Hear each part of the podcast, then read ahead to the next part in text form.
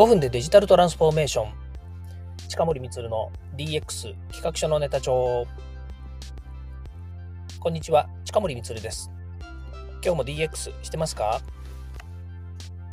本日はですね、えーもっともっともっとのですね、3M 運動というのをですね、今やってるんですけども、そのもっとデジタルを活用したいということのお話をしていきたいなというふうに思います。これはですね、やっぱりシリーズ化した方がいいかなと思うので、このもっとデジタルを活用したいという中にですね、まあ、いろんな、えー、毎日のですね、いろんな放送の内容を加えていきたいなというふうに思っています。はい、えー、今日はですね、チャット GPT や AI の利用に今から手をつけておくべき理由というのをですね、お話ししたいと思います。まあ、それのですね、第何回かに分かれてお話しするんですけども、その最初のところでお話ししたいなというふうに思います。えー、まずですね、この AI に手をつけとかなきゃなぜいけないのかということについてお話ししたいと思うんですけど、この今私が皆さんに放送しているこの放送は、これは私が生で話しているとお思いですか？チックタック、チックタック、チックタックブブー。そうです。生で話していないんです。って言ったら驚きますよね。はい、実際にはですね、今生で放送しています。まあ、もちろん皆さんのね、お耳に入るときには、えー、録音したデータをですね、えー、アプリで聞いているという状況なので、えーと、私が今この音声を聞き込んでいる、この状態っていうのは確かに生の状態なんですけれども、皆さんの、えー、時には、えーまあ、いわゆるデジタルの上に乗ってるとかね、まあ、いわゆる普通にサービスの上に乗っていると言った方がいいかもしれないですよね。後で何回でも聞かれるという、聞けることができるですね。まあ、そういう仕組みになっているわけですね。じゃあなんでですね、この AI を、え活用した方がいいのか、手をつけといた方がいいのかっていうとですね、えー、相場、相場ってのは早いうちにですね、先ほど言った私が喋ってるような声で、トーンで、言い方、物言いで、勝手に喋ってくれることができるようになるはずです。これはもう間違いないんですね。で、それはなぜかというと、今、チャット GPT っていうのはですね、世間ですごい話題になっていますね。もうチャット GPT っていうのは商品名、ある意味商品名なので、これを言うことによってですね、えー、もう勝手に指数関数的にですね、世の中のチャット GPT、えーのキーワード、言語とかですね、それからデータっていうのはどんどん溜まっていくわけですね。そうですよね。だって私が今音声で、この言語を言った段階で何個言います、この放送の中で何個チャット GPT を言いますかっていうだけで、そのえキーワードですね、例えば10回なら10回言ったっていうデータは残るわけですよね。まあ、その他にもテキストにも打つでしょうし、いろんな皆さんとの会話の中でデータとして残るものっていうのは、もう、えどんどんどんどん蓄積されていくんですね。で、今、世の中、まあ、この、なん世の中って言ったらあれですけども、そのデータ分析とか、えー、機械学習とか、それから、えー、ディープラーニングとかね、えー、自然言語処理とか、こういったえっと、AI の中のくくられているもので言うと、データを活用したいろんな取り組みがね、いろんなその仕組みというものがこの AI というものに、えー、表されているわけですね。まあ言ってみたら AI という一つの、なんですよね、言語、言語というんですかね、このキーワードの中に、まあ、いろんなその処理の方法とかね、えー、システムのあの方法っていうのが中に詰まっているわけですね。まあ、これが基本的にはそのテクノロジーというもので解決されるわけなんですけども、その中の一つにチャットボットっていうのがあります。で、チャットボットというのが、がえー、このチャット GPT というね、商品名の、えー、なんでしょうね、その概念っていうんですかね、サービスの総称がチャットボットというわけですね。じゃあ、チャット GTP というのはチャットボットの一種であるということであり、AI の一種であるということなんです。ただ、このチャット GPT というのは非常にですね、特徴がやっぱりありまして、え、ユーザーとの対話ですね、例えば私とチャット GPT が Web のブラウザー上でですね、これ会話をすると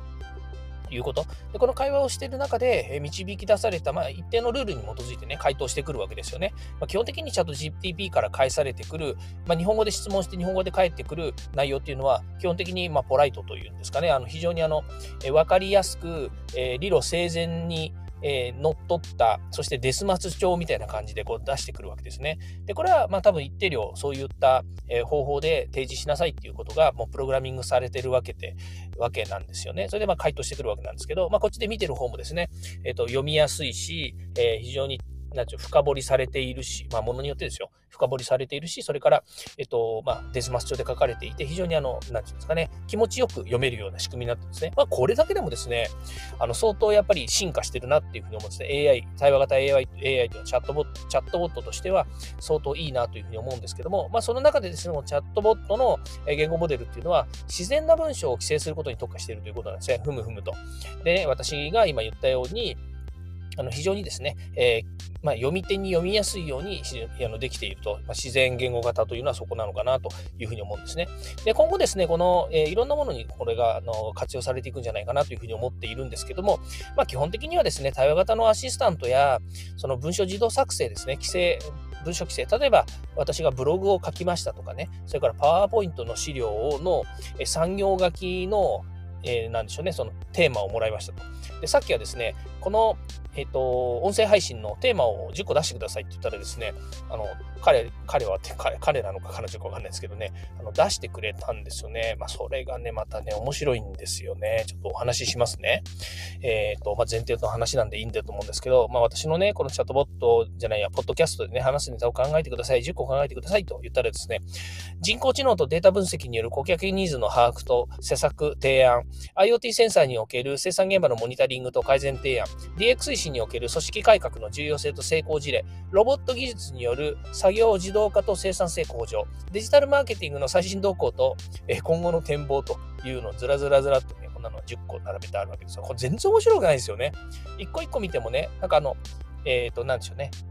私がいろんな団体の講師を頼まれた時にこんなテーマで話してくださいっていうののテーマなんですよ。俺ね、このまんまポッドキャストで言ったって誰の目も引かないだろうなと思ったのでね、まあ、こう返してみました。ポッドキャストなのであんまり硬いと聞いてくれません。もう少し柔らかく面白みのあるテーマにしてくださいと。なんかすごい曖昧ですよね。もう少し柔らかく面白みのあるテーマ。このね、聞いてくれんですかね、チャットボットはね。てか、チャットボットは人間じゃないし、感性豊かではないので、これがね、普通に返ってくるとも思えません。と思って書きました。そしたら、なんて返ってきたと思います？まず、テーマ1、AI がやってきた。その時起こった面白いエピソードとその効果。2、IoT が見つけた不思議なものたちの話。3、DX 推進の陰で起こった面白いトラブル事例。4、ロボット物語。人間とロボットが共に生きる世界。5、デジタルマーケティングのコツをまるっと伝授。すごいよね。もう本当私はこの、あの、彼女か彼か分かりませんけども、素晴らしい、あなたは天才だっていうふうにね、また返したんですね。したらね、ありがとうございます。どうかお役に立てることができていれば幸いですって返ってきたんですよ。本当にね、なんかね、見てるだけで AI がね、本当人間と対話をしているような感じですよね。まあだからこれがね、さっき、えー、お話をしたね、対話型の AI アシスタントっていう話をしたんですけども、全くその通りだと思うんですよね。で、このね、えー、やっぱり AI の、AI の、AI の中の人って言ったらあれですけども、この AI のね、中の人たちにね、どうしたらいいですかって聞くと、こうしたらいいですよっていうふうに返ってくるのと同じようにですね、やっぱりね、こんなようなことがですね、どんどんやっぱり、あの、やっぱりってことないんですけども、出てくるわけですよ。で、重要なのは、今のチャット GPT GPT っていうのはですね、え第3世代のチャット GTP が動いてるんですね。私は今、これパシパシパシやってるのは第3世代なんですけど、これがチャットチャット GPT-4 っていうのに今度は変わります。これどういうものになってくるかっていうとですね、今の3から4には約500倍の能力、性能が上がるというふうに言われてるんですね。で、冒頭言いましたように、データっていうのは、こう、指数関数的にデータどんどんどんどん溜まっていってるんですよね。で、IoT とか AI に限らず、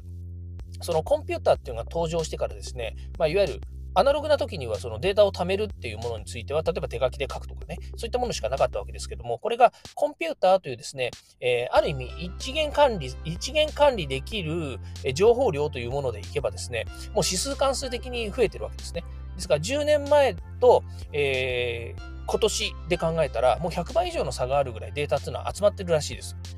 ごめんなさい。100倍っていうのはどっから持ってきたんだって話になるかもしれないんですけども、その、えっ、ー、と、世の中にあるコンピューターとか、それからそれの、えー、コンピューター、それからそれを収集する、えー、IoT とかセンサーとか、いろんな各種データを取得するための、え情報源ですよね。から、あとデータ。こういったものが指数関数的、指数関数的っていうのは、もうどんどんどんどんうなぎ登りにであの集まってくるというような意味なんですけども、指数関数的にデータっていうものは集まってきています。これをですね、処理するブーマス仕組みが、えあればですね、集まってきたデータをこう情報処理して、で、皆さんにお届けすると。その結局、えっ、ー、と、なんでしょうね、えっ、ー、と、スーパーコンピューターみたいなものが動いてるわけですけども、そこに皆さんの質問が投げかけられて、そこからその質問に対する答えが返ってきてるということになるわけですですね。で、それはこれはあの Google さんがね、裏で作っている仕組みなわけですけども、当然 Google 以外にもね、他にもいろんな会社がこういうものをどんどんどんどんこう作ってくるんじゃないのかなというふうに思っているわけなんですけれども、えっと、お話を戻すとですね、結局、えこういった、え、仕組みがどんどんどんどん進化をしていくと、この先何が起こってくるのかっていうとですね、えっと、皆さんやっぱりこう、関心事は、えー、なんていうんですかね、あの、まあ、人間なのかロボットなのか AI なのかわからないということになると思うんですけども、もっと言うと人間のが生活する上で必要なアシストを、この周りにいるコンピューターだとか、えー、まあ、いわゆる、まあ、例えばの話ですよ。えっ、ー、と、家に帰りますと。で、家のカメラが、えー、その家の住人の人たちを認識して、えドアを自動で開けますっていう風になったら、ね、セキュリティ上、そんな勝手に開けられたらね、他の人が入ってきたらどうするのとかなると思いますけれども、それがセキュリティ上セキュリティ上守られていて、自動的に開きますとかね。で、えー、例えば帰ってくる途中の、えー、なスマホか何かを検知してね、帰ってくる途中でお風呂を沸かしますとかね、家の電気をつけときますとか、家の中のファンを回しておきますとかね、ファンもね、えー、セキュリティ制御されているので、例えば火事にならないようになっているとかね、まあそんなようなことも含めて、AI だとか、それから、えー、コンピューターだとか、センサーだとかがね、もうフル活用されてる社会っていうのが出てくるわけですね。で、先ほど言いましたように、AI が進化したからそういうふうになるだけではなくて、AI ほかいろんなテクノロジーが、え、どんどんどんどん進化をしていくんですよ。で、人によってはね、いやいや、そんなね、あの、シンギュラリティとかの問題もあるのでね、え、2045年になったって、えー、みんながね、そんなのはダメだと思っているから、進化しないよと。ね、えー、人間を超えるなんてことはね、絶対にないよというふうに言ってる人もいます。それから倫理上ね、このコンピューターがね、人の、まあ、例えば戦争のために使われるとかね、人を人と思わなくなってくることもあるだろうから、一定量の制御を、制御をかけるね、えー、法律とかそういったルールができるはずだから、えー、それまではね、え野放しになるかもしれないけれども、どうせ使い物にならなくなるんだからとかっていう人もいるわけですよ。ね、あの、とにかくね、世の中ね、いろんな人がいるわけですよ。あの、反対する人はね、いくらでも反対するんですよ。その感情でね、反対をするんですよ。だけど、ほぼね、世の中の、まあ、99%はユーザーなわけですよね。いろんなもの、世の中のサービスとか、それからね、えっ、ー、と、まあ、公共インフラも含めて使う人たちなわけですね。あのそれは人類があの作った一つの概念というかね、まあ、ルールなわけですよね。その、えーと、世の中のルールやサービスというものをベースにして、ユーザーとして使おうと思ったらね、いいものはどんどん使えばいいじゃないですかというわけですね。例えば今のチャット GPT だって、えー、有償で使えるものと無償で使えるものとありますけどね、無償で使えるものっていうのはすごく便利なわけですよ。で、チャット GPT が今3で、今度500倍、え、アップ、性能がアップしたね、GPT4 っていうのが出るわけですよ。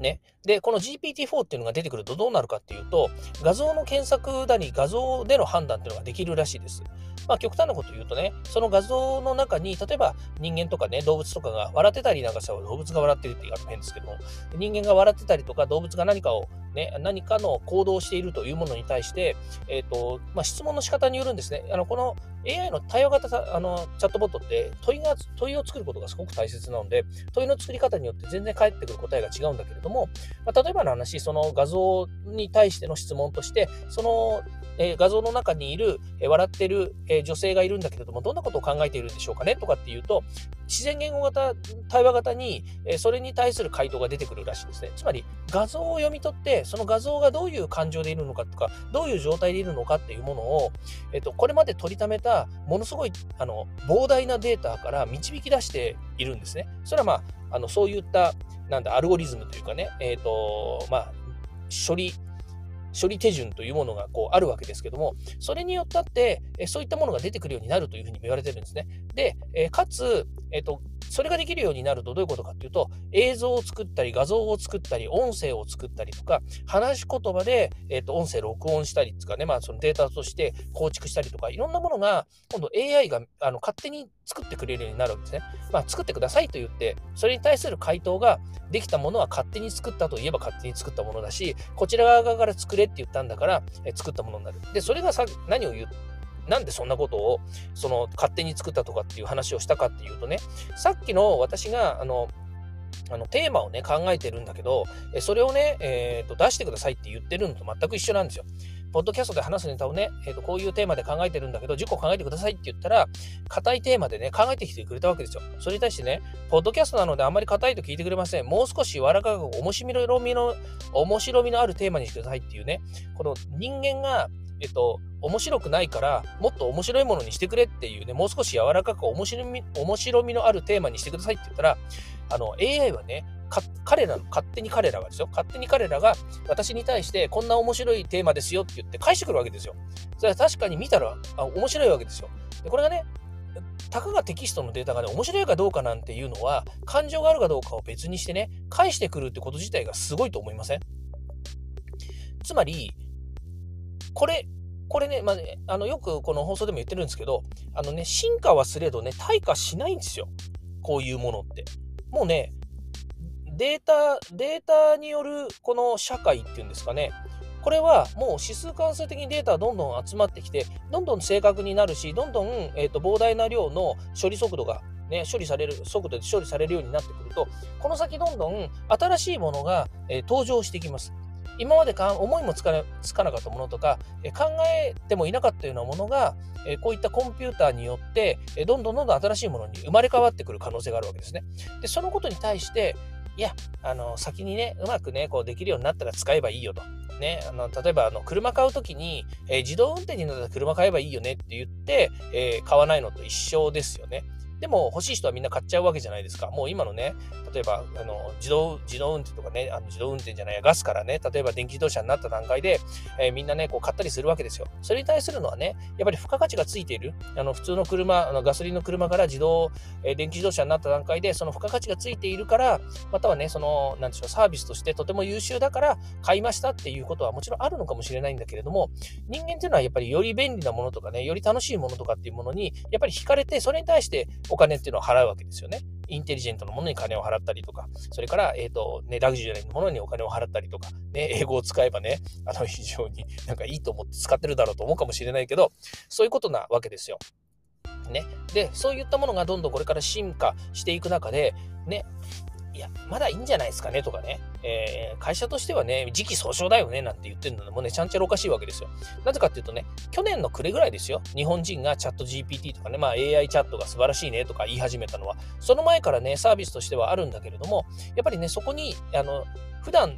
私もそうですけれども、普段サービスとしてね、やっぱり到達していなかったわけですよ。まあ、もちろん、仕事上ね、AI だ、あの IoT だ、データ分析だっていうのはね、あのもう何年も前から仕事上はやっていましたけれども、やっぱりね、こう、えっ、ー、と、身近なところでは全然活用してこなかったわけですね。ところが、みんなが活用して、みんなが成功事例、失敗事例、面白い事例、えー、これ使えますよねっていうのが、えー、ひとたびね、うんと、なんていうバズる、バズるっていうんですか、バズった段階でみんなが使い始めるんですよ。今時ね、もう高校生だってこう使ってますよ。ね、就職、あの高校生じゃないけど、大学生もうちの娘なんかもね、使ってるけれども、大学のね、あのいわゆるインターン先の情報を教えてくださいとかっていうとね、大学の？何言ってんだ、えっ、と、就職しようと思っている業界の、えっ、と、インターン先の情報を教えてくださいとか、何々の業種について、えー、問題点と課題、これからのね、あの、進む道を教えてくださいとかね、まあ、私はこの先どうしたらいいんでしょうかなんて質問はしないけれども、でもそんなものはね、チャット GPT に入れればね、返ってきちゃうんですよ。ね、で、それがね、絶対とも言えないし、それが正しいとも言えないんだけど、さっき言ったように、チャット型の対話型アシスタントだっていうふうに考えればね、あの、ささっと聞いてささっと返ってくるわけです。これがね、えっと、ブラウザーでだ、ブラウザーっていうのは、あの、検索エンジンね、普通に例えば、えー、Google さんだって、Yahoo さんだって、Amazon さんだってね、Amazon はないな、えっと、マイクロソフトの Bing さんだってね、あの、まあ、いわゆるその、検索エンジンと言ってるところから導き出される答えっていうのは、ある一定のところが検索されますよね。例えば、あの何渋谷区で美味しいラーメン屋さんを紹介してくださいって言ったら、あの検索エンジンだから出てくるわけですよね。検索されて出てくる。この検索されて出てくるっていうことだけでもね、テクノロジーすごいじゃないですか。今から10年前とか20年前に比べたら、なかった時から今がある。ね、もしくは、えー、検索したら1、2件出てくるって言ってたものは、今だったら山のように出てくるとかね、地図も出てくるとか、画像も載っているとかね、おおよそインターネットが始まってすぐの頃にはそんなことにはならなかったわけですけども、これがね、Web1 から Web2、そして今度新しく Web3 っていう風に進化していく中で、えー、どんどんこんなことができるようになって、しまいにはね、しまいにはって、今まだ過渡期なんでしょうけど、AI チャットがね、えー、対話型で、あの、いろんな情報をね、仕入れてきて、私たちに提示してくれるわけですよ。これ例えばね、オフィスにいて秘書がいてという人だったらね、経験あるかもしれないですけど、自分が考えるのがめんどくさいとか、やれ自分でもできるんだけれども、やっぱりそこまで時間かけられないから、あの、ね、あの、オフィスアドミニストレーターの人に頼もうって言って、頼むわけじゃないですか。これ、ホッチキス止めしといてとかね、印刷してホッチキス止めしといてというふうになるのと同じように、やっぱりその情報とかね、えー、こういったあの調べ事とかっていうのも、えっ、ー、と、えー、そういったね、なんだ、あの秘書の方にお願いをすれば出てくるのと同じように、この AI チャットっていうのも全く同じ仕組みなわけですよね。それがコンピューターが、え自動的に大量のデータをもとに、えっ、とね、1週間ぐらい待ってくださいなんて言わないんですよ。もうね、5分とかね、まあ、早ければ1分で出てきちゃうわけですからね、そのデータがね。あすごいなと思います。で、そのことをね、えー、横に置いといて、まだ時期総称ですとかね、会社ではこんなものを使いませんとかね、もっと言うとね、あの、そんなものを使ってね、えー、文章作成するなんてね、午後どうなんだとかつってね、お前使わせないとかつってね、使うの禁止とかいう会社出てくると思いますよ、これ。あ、もう出てきた。あ、出てきたんだ。えー、まあいいですけどね。さあ倫理観にね、戻るとかね、言うのがあるかもしれません。だけどね、だけどですよ。やっぱりそういうね、便利なものっていうのを使ってこそ生産性が上がるとも言えますし、それからね、えー、まあ極端なこと言うと、えっ、ー、と、生産性が高、正確性を高くするとか、からね、えっ、ー、と、なんだ、あの、うんと、ビジネスの、えっ、と、ビジネスの、ビジネスのなって言っちゃうの？ビジネスのっていうかね、商売の基本は安く仕入れて高く売るですよね。だから、時間も時も金なりというふうに考えれば、今まで私だったらね、1日8時間かけて、えー、やっと1枚のプレスリリースを書くことをしましたと。いや、本当は8時間もかかってないんだけれども、なんだかんだでね、1日かかったというふうにしますよね。だけど、この間プレスリリース書いた時、どれぐらい書いたんですか、あなたはと。ね、ものの5分から10分でね、えー、原案は作っちゃいましたと。まあ、もちろん細かい詳細のね、いろんなあのデータとか、そういったものは前々から作ってありますよ。当たり前ですよ。自分のサービスですからね。サービスを一から作るわけじゃないんですから。プレスリリースを書くっていうことにおいては、ね、そのさっき言ったチャチャあの対話型チャット AI がね、えっ、ー、と、導き出してくる、あの、えー、何、手にオ派で作ってくれるわけですよ。つまり、あのデスマス帳でね、綺麗にあの整形して書いてくるわけですよ。でしかも、あのプレスリリースなんてご存知のようにね、もうあの硬いんですよ。あのビジネス上ね、こう発表するようなリリース文だから、硬くていいんですよ。もうね、チャチャット GPT にね、入れた途端にね、もうね、素晴らしいものが書かれてくるわけですよ。まあ、こういうとね、なんか全部お前はチャット GPT に頼ってるのかっていうふうに言われかねな、かねませんけど、いや、そんなことはないんですけどね。たまたま今はね、実証授業、実証実験っていうかね、あの、そんなことでいっぱいこうやってますよ。いろんなものをね、これを突っ込んでみたらどうなるだろうと思って一生懸命こうやってますから、それは世の中の皆さんと一緒ですよ。皆さんね、やってるでしょ、テストしてるでしょ、そしてね、いろんなとこでね、言ってますよ、テレビだって言ってるし、コマーシャルでも、コマーシャルで言ってないけどもね、いろんなもうテレビの中でもこんなものができてきましたね、すげえなとかってやってるじゃないですか。それと同じように私だってね、一生懸命テストしてますよ。でビジネスで使えるかどうかだってやってみますよ。だけど、それは何かっていうとね、やっぱり生産性を上げたいとかね、それから、えー、やっぱり時は金なりですからね、え、今から考えて何かを行動を起こすのに、1年後にやるよりは、1ヶ月後にやった方が、ね、11ヶ月、えっ、ー、と、早くスタートできるわけですよ。それから11ヶ月早く、えっ、ー、と、まあ、現金化できるわけですよ。もしお金のサービスのことで言ったらね。それがね、最初から初年度から100万円とか200万円とか1億とか売れるわけではないかもしれないけれども、とにかく商売の基本としてはね、早くにスタートして、どんなに小さいものでもいいけれども、まずスタートして、えー、どんどん大きくしていくってことも大切なわけですよね。あとは時は金なりだし、から、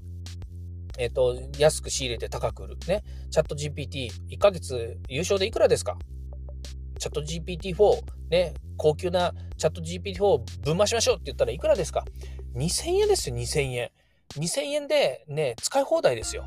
そして、えー、ね、あの、さっきも言いましたけども、画像原作だとかね、音声とか動画とかそういうのも作ってくれるようになると言っています。ね、なると作って言ってくれますけど、簡単にできるわけじゃないですよ。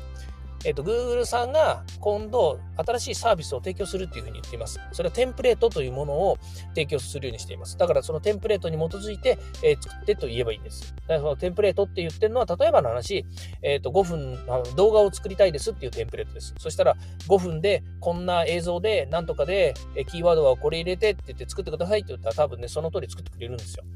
で、音声もそうです。こんな風に書くの音声をね、やってくださいって言ったら、音声も作ってくれます。それで、それを近森光風の声でやってくださいって言ったら、近森光の声をサンプルで入れとけば、サンプリングして、近森光風の声でやってくれるわけです。で、こうするとね、え、初音ミクはどうなるのとかね、それから、えー、まあちょっと個人名であれ、個人名っていうかグループ名出しちゃうとね、あの、夜遊びさんがね、あの、ブレイクしたじゃないですか、去年。去年かな、一昨年かな、ブレイクしたですよね。で、僕はあれを聞いたときにね、えー、まあもちろんその、えっ、ー、と、夜遊びの、えボーカルの人の声なんだけども、それがね、どうもね、なんか、あの、とても正確で、とても綺麗な声だったので、あれ AI で喋ってんじゃないのかなっていうふうに勘ぐったわけですよ。そしたらね、AI じゃなくて、まあ、あの AI も組み合わせてる、サンプリングで組み合わせてるようですけれども、あの、はあのえ、ボイスチャットって言うんですか？違う。えー、なんだ、えー、まあ、初音ミクの仕組みのことなんていうんですか忘れちゃいましたけど、まあ、そういうのと組み合わせてるとは言ってましたけど、それでも、やっぱりね、あの、人間の声の素晴らしさっていうのはあると思うんですよ。正確さとかね、感情豊かなものとかあるんですけど、そういったものを模倣してですね、音楽もできるようになるわけですよ。声もね、音楽も。ね、そういったものもできるようになる。となってくるとね、えっ、ー、と、何が言いたいかっていうと、例えば先ほど言ったデジタルマーケティングの話で言うとね、もう AI に作らせて、えー、リリースしちゃえとか、とにかく何々に作らせてリリースしちゃい、こういうことやりたいからリリースしちゃいとかっていうのが、どんどんどんどんあのスピード感持ってリリースできるようになるわけですよ。本当毎日毎日ね、動画を上げてるような人たちだったら、毎日毎日チャットにね、作らせて、えー、動画を開けたりとかってことできるわけですよ。そうするとね、生産数稼いだりとか、からね、生産回数でやっぱり売り上げにつながるっていうんだったら、どれだけたくさん、出して、どれだけバズるものができるのか。で、バズるのだって、さっきの話のようにね、硬いものでバズらせるのか、柔らかいものでバズらせるのか、面白いものでバズらせるのかも、それも AI にぶち込めば、えー、勝手に作ってくれるわけですよ。ね。まあ、そういうようにできた、えー、こなんちゅうの？創作されたいろんなデータがまたさらに世にいっぱい出てくるわけですよ。で、それをまたね、収集して、えー、皆さんに、えー、AI が届けるっていうのをどんどん繰り返してるわけ、ことになるわけですね。つまり今までデータしかなかったものが、この先、新たなサービスを使って、新たな創造物がどんどん出てくるっていう時に、皆さんはそれを全く活用せず今いるんですか？っていう話なんですよ。なんかね、10回分ぐらいの話を1回にまとめてギュッと言ってるんだけど、私はまだ今概要しか話してないわけですよ。ね。だから、そういうように、えっ、ー、と、この先ですね、このもっとデジタルを活用したいというふうに思っているのであればですよ、チャット GPT とか AI ボットとかですね、チャットボットとか、こういったものをですね、どんどん今からですね、えー、利用して、えー、活用して、えー、自分のものにしておくっていう必要があります。ここポイントです。自分のものにしておく、自分の価値で使えるようにしておく、ね、あの、人と会話をしたときに、まあ、こんな風にしたらいいんじゃないですかっていうことをね、やっぱり率先して言えるようにしておくっていうことが大切だということになるわけです。はい。えー、まあ、この話だけで30分ぐらいしてますけれども、ね、語っちゃいましたけれども、えー、ぜひ皆さんもですね、えー、この、これから先、えっ、と、まあ、デジタルをもっと活用したいというのであればですね、もちろん、今現業ですね、DX 推進やってる、大切だと思いますけれども、DX 推進の中にですね、会社の中にこの AI チャットとかチャットボットとかね、チャットの仕組みを入れるっていうことも、あの、非常に有効な手段になるのは間違いないということになりますので、ぜひ皆さんも試してみてほしいなと思います。えー、まあそう言いながらですね、あの、ニュースの発表としてはですね、パナソニックコネクティ、コネクトっていうね、パナソニック、昔の松下電器工業ですけども、その中の、えっ、ー、と、パナソニックコネクトっていうところが、全社で、えー、この、えー、AI を活用すると、ね、いうふうに言っています。素晴らしいですよね。つまり、えっ、ー、と、社員それぞれが秘書サービスを手に入れたっていうのと一緒なんですよ。ね。つまり、人が、人手がやっぱり少ないから、もうね、自分、一人一人、社員一人一人に、あの、対話型サービスをね、あの、アシスタントつけちゃえっていう話だと思うんですよね。これ、そう、すごいことだと思いますよ。でもそれをね、日本のナンバーワン企業がやっぱり先に手をつけてね、みんなにこう知らせて、私たちこんなことやってるんですよっていうことはすごく大切。で、彼らのサービスじゃないかもしれないけども、彼らがそのサービスを使い倒すって言ってるんだから、ぜひ、え、一緒になってね、皆さんとやっていきたいなというふうに思います。まだまだこれからですね、このもっともっとシリーズ続けていきますので、ぜひ聞いてください。ということで今日はこれで終わりたいと思います。今日も聞いていただきましてありがとうございました。ではまた。